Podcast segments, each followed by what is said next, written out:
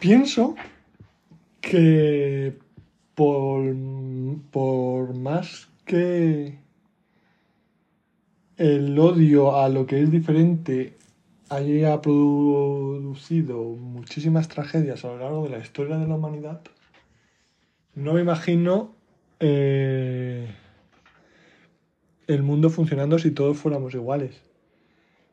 Bueno, técnicamente, mm, si todos fuéramos iguales, pues la reproducción solo tendría un sentido de reemplazo y expansión, pero eh, nada más, porque no habría renovación genética, creo. Bueno, si es que se produce algún tipo a lo largo de la vida que se puede heredar al estilo de la marca o lo que sea, pero bueno. Entonces, en ese sentido, eh, ha habido mucho obseso, de la uniformidad, de la igualdad, de todos lo mismo, empezando por Parménides de Elea, eh, el jugador del Betis, no, el filósofo, Parménides.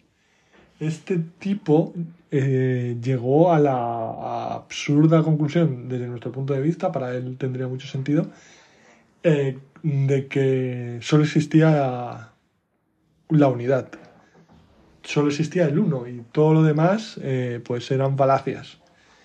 Y bueno, pues lo cierto es que si bien no triunfó porque no tenía mucho recorrido filosófico su argumentación, pues sí es verdad que empezamos a ver a partir de él muchos filósofos que sitúan a lo uno, al uno, al, eh, como la cúspide de la jerarquía de la, del cosmos. Supongo, pues Platón y tal.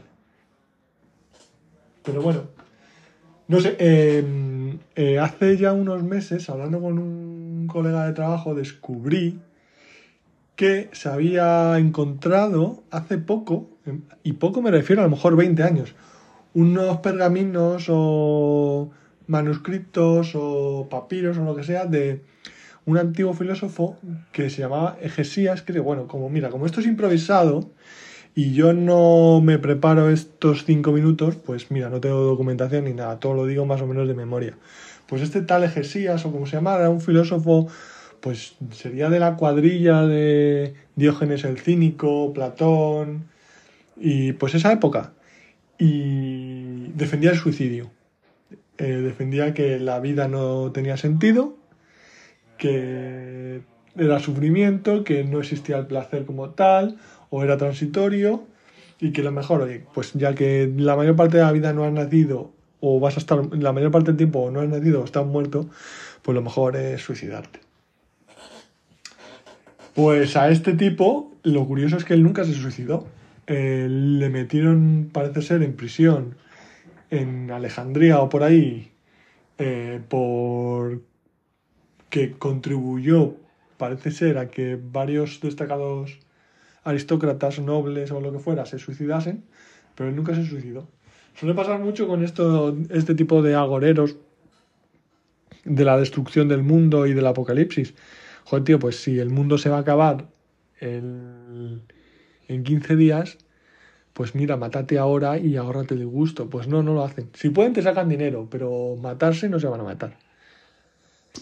Así que así es la gente lo bonito es que seamos todos diferentes y que haya gente que piense que el fin del mundo es dentro de 10 días y que piense que el fin del mundo es dentro de 10.000 años. Así se pueden producir transacciones entre ambos que aumentan el bienestar de, de ambas partes. Bueno, pues sí.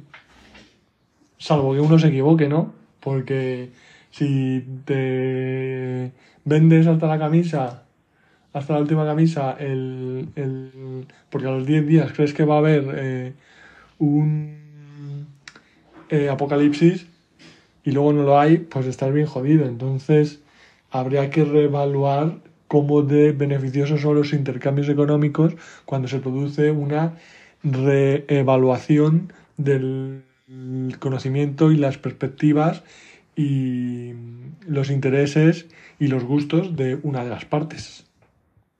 ¿A vosotros qué os parece?